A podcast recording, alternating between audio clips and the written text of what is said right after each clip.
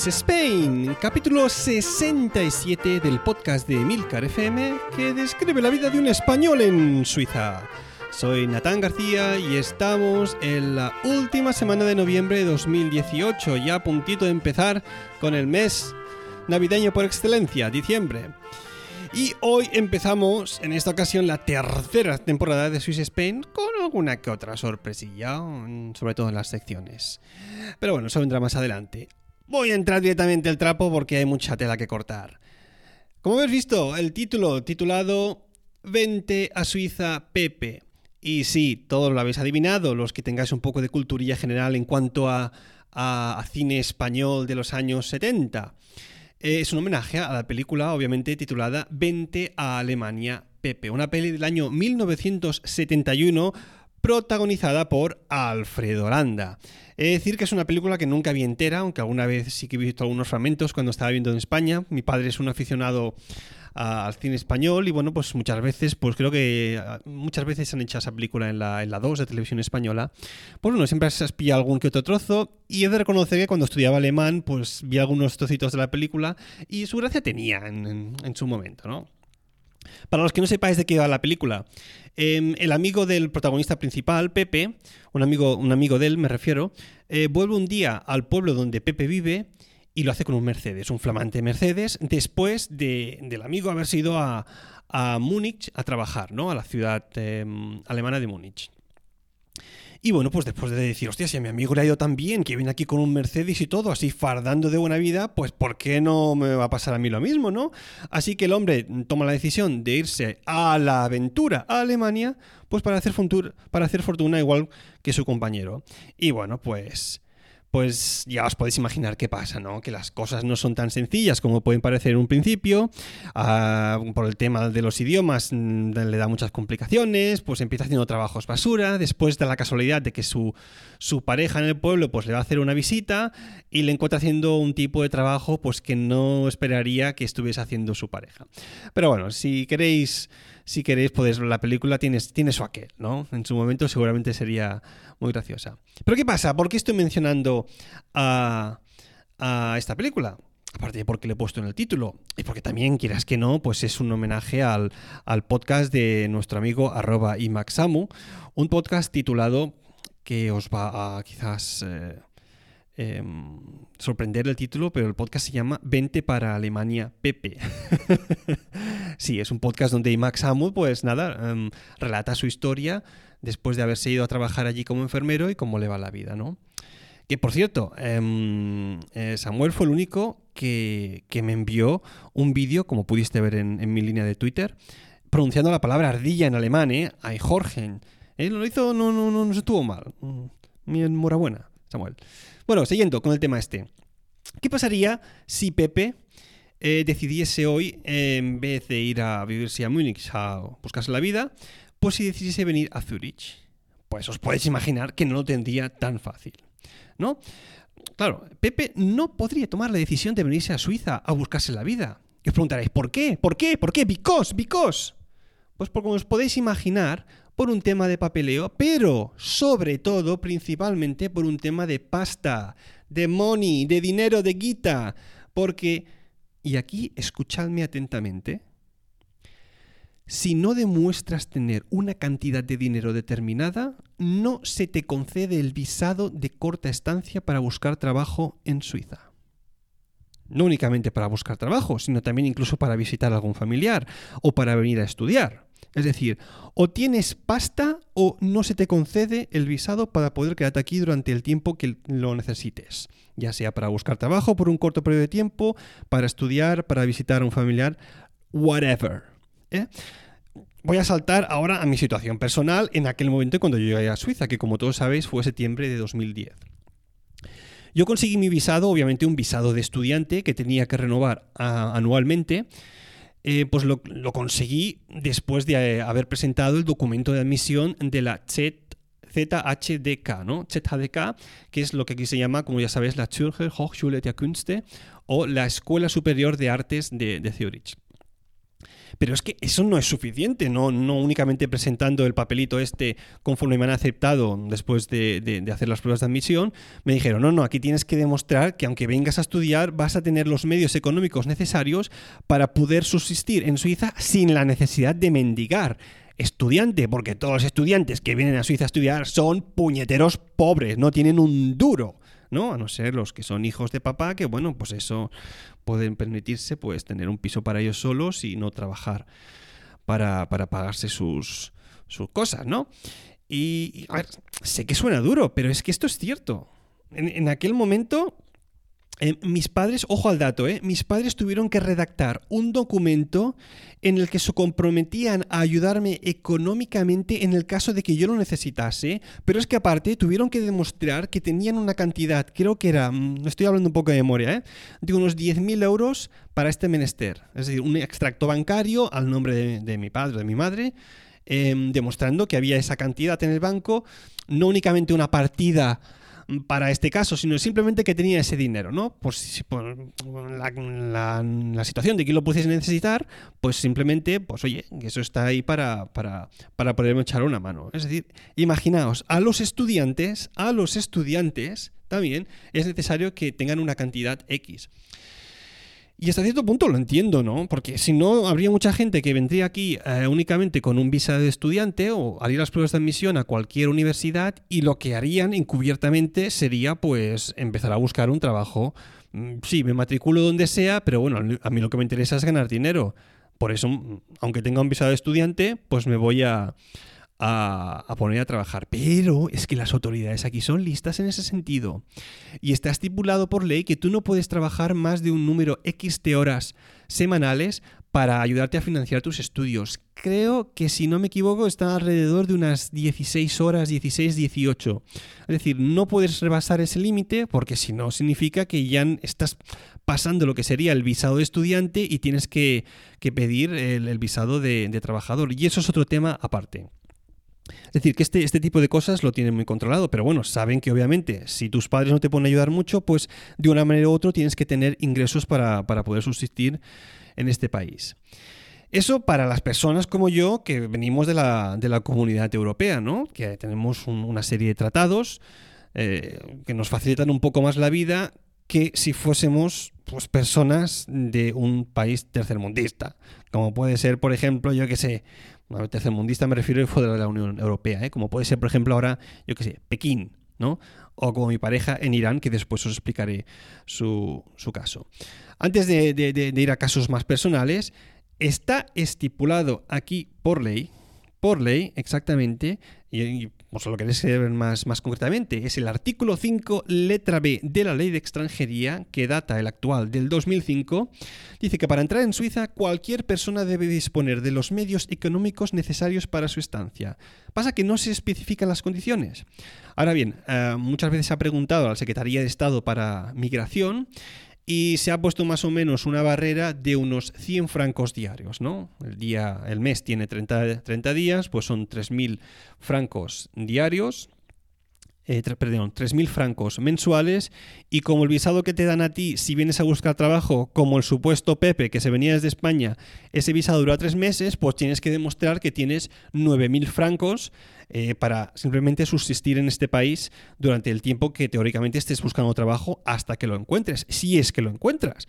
Porque si no lo encuentras, chus, ade, bye bye, adeu, hasta la próxima. Es decir, te, echan del país. Oye, te hemos dado un visado de tres meses, no has encontrado trabajo, pues porque no tienes las calificaciones necesarias, los conocimientos o el idioma, lo que sea, y bueno, pues oye, coges tus maletas y te vuelves para tu país de, procedencia. Ya está, es así como va. Claro, mucha gente se queja, hostia.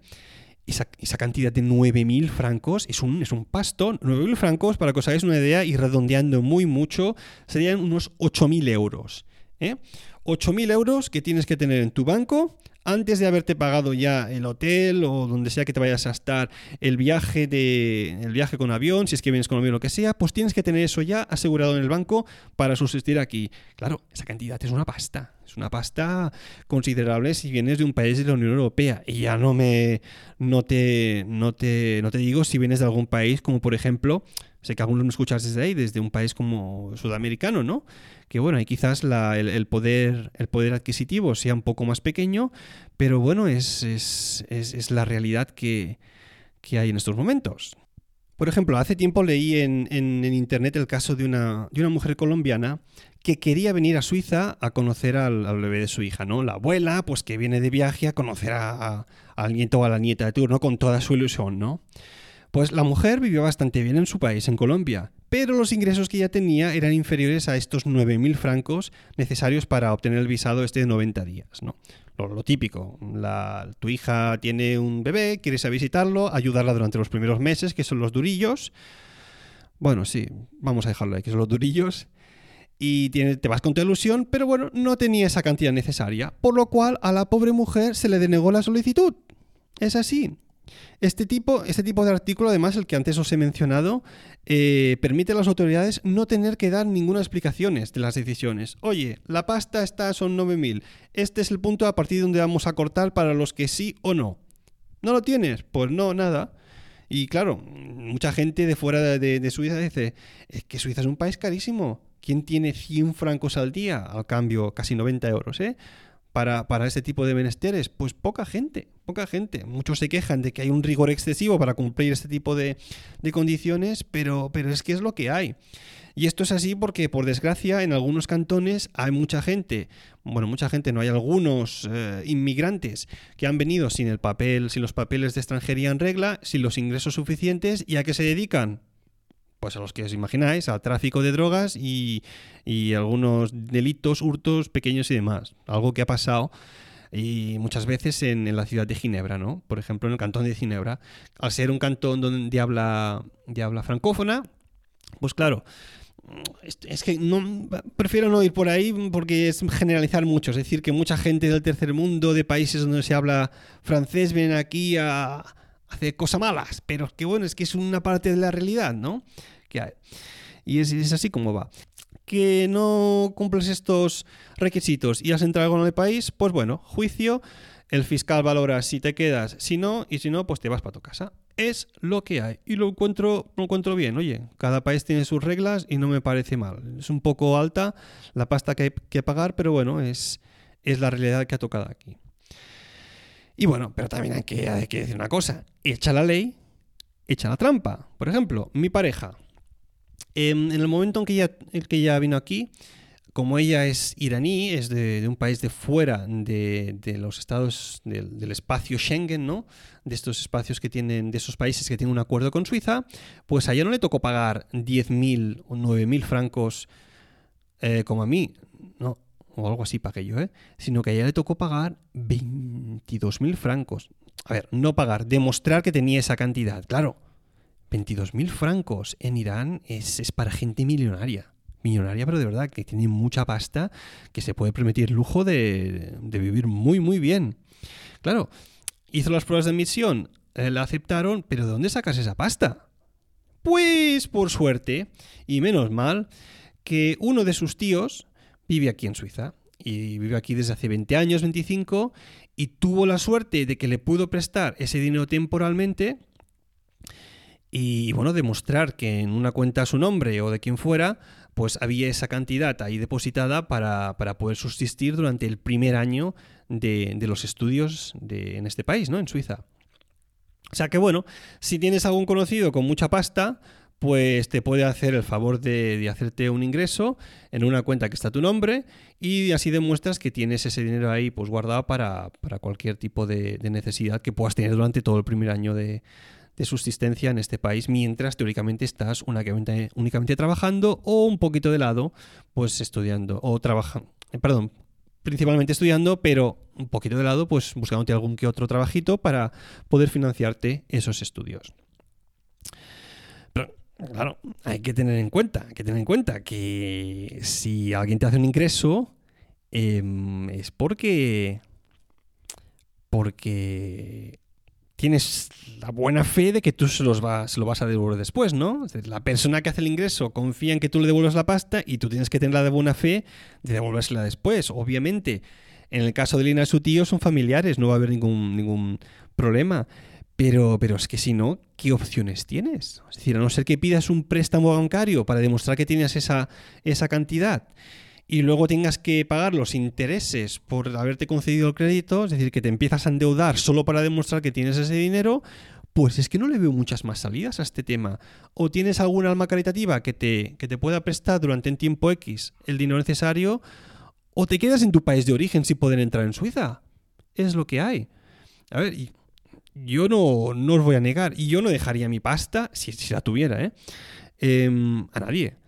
Si a no sé que fuera un familiar cercano, con estas cosas no te las juegues. Es decir, puedes confiar en la fe de la buena persona eh, que te va a devolver la pasta, pero ¿y si no, qué?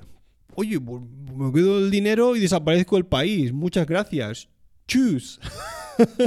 Así que hay que ir con cuidado. Que sepáis que es una de las cosas que a mí me chocó, ya más llegar aquí al país demostrar que tienes la pasta necesaria para, para, en el caso de los estudiantes, poder subsistir durante tu primer año, en el caso de los que vienen de visita o buscar trabajo durante tres meses, pues para subsistir durante ese tiempo. Así que venir aquí, a no ser que vengáis por un periodo muy muy corto durante una semana de viaje, ¿no? Una estancia de, de viaje, si os queréis quedar por un tiempo determinado, como os he dicho antes, hay que demostrar que tenéis pasta, si no, bye bye. Ah, bueno, vamos ahora sí a aprender una palabrita en suizo.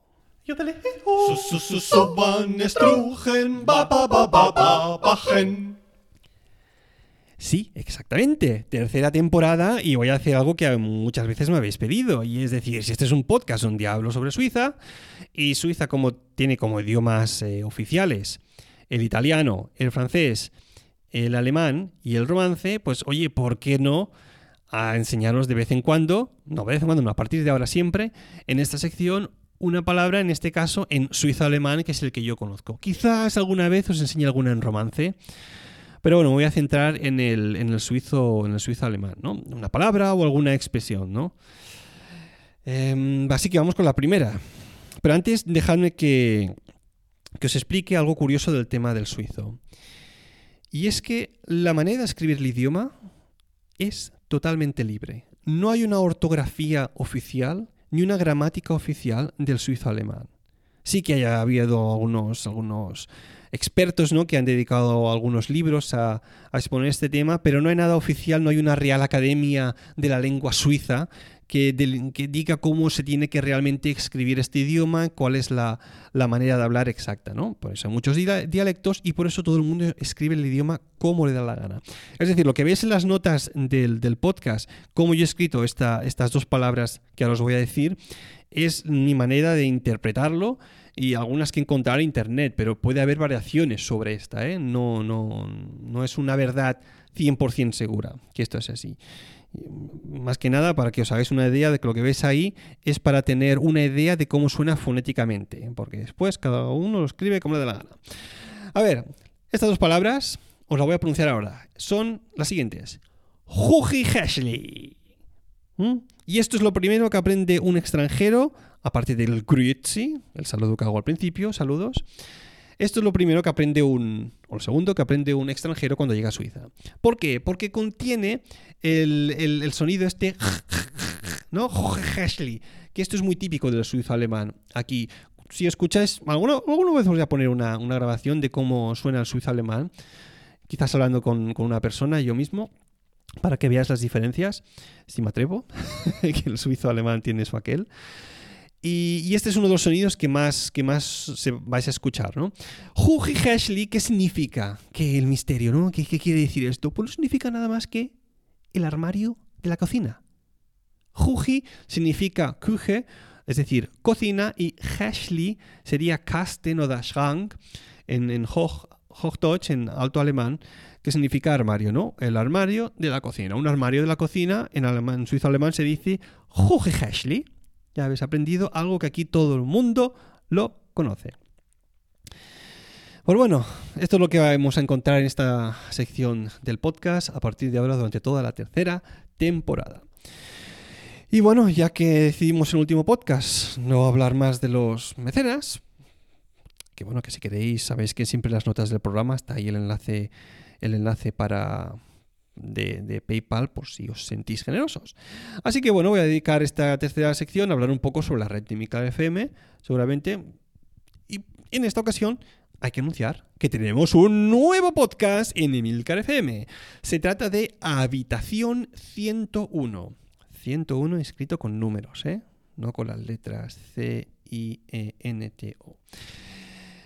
Habitación 101. Decía que es un podcast mensual de literatura en el que Sara Barbera comparte con todos nosotros su pasión por los libros y nos habla de sus lecturas, tanto presentes como pasadas y futuras tendencias, eventos, lanzamientos, críticas y sobre todo mucho, mucho amor por los libros es lo que vais a encontrar en Habitación 101, que como os podéis imaginar ya está disponible en Apple Podcasts, en Spreaker, en iVoox, en Spotify y en cualquier aplicación de podcast de todo el mundo.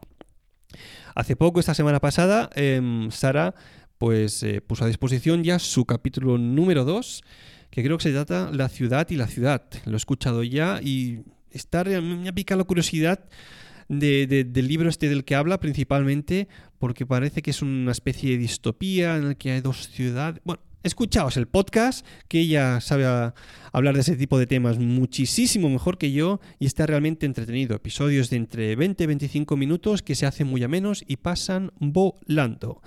Ahí lo tenéis, nuestro nuevo podcast, Habitación 101. Y bueno, pues ahora ya estamos, ya hemos acabado. Esto ha sido todo. Ya sabéis que si queréis contactar conmigo, lo podéis hacer a través del email swissspain.hotmail.com o bien en la cuenta de Twitter swissspain. Si os apetece, también podéis dejarme una reseña en iTunes y para comentarios tenéis a vuestra disposición, como no, el blog de Milcar FM. Gracias por escucharme y hasta la próxima.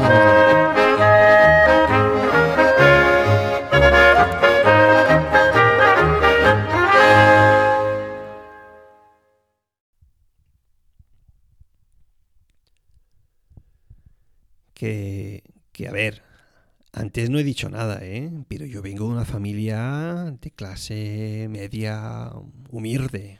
O sea, que mis padres pudiesen en aquel momento cuando yo vine, pues amasar la cantidad de 8.000 o 9.000 euros, pues tuvo que hacer un esfuerzo, que no todas las familias lo tienen. Yo puse también lo que tenía ahorrado hasta aquel momento, que creo que eran unos casi 3.000 euros, todo lo que pude ahorrar durante los últimos, el último año, los últimos años de carrera, todos los conciertos que hice. Y, bueno, la parte mía más la parte de mis padres, llegamos ahí justo, justo, ¿eh? Pero es que mis padres me dijeron, ¿cuánto necesitas? ¿8.000? ¡Ten!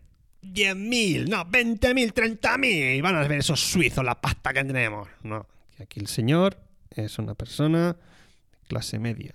Y esto es lo que hay. Y aquí en Suiza sigo siendo clase media que sí, los, los sueldos son muchísimo más altos, pero bueno, si quieres vivir en Suiza, eh, la calidad de vida también es más alta y todo está en relación a tus sueldos.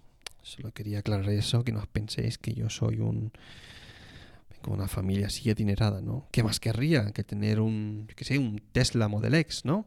Tesla Model 3 por lo menos, como ha encargado nuestro, nuestro compañero de Plug and Drive, el podcast que también os recomiendo. Ahí os dejo ese, ese apunte, ¿eh? que aún no sé rico de momento. Veremos en el futuro cómo se desarrolla todo. Os dije hace un tiempo que estaba en un proceso de creación y ahí lo dejo. Así que, hasta la próxima.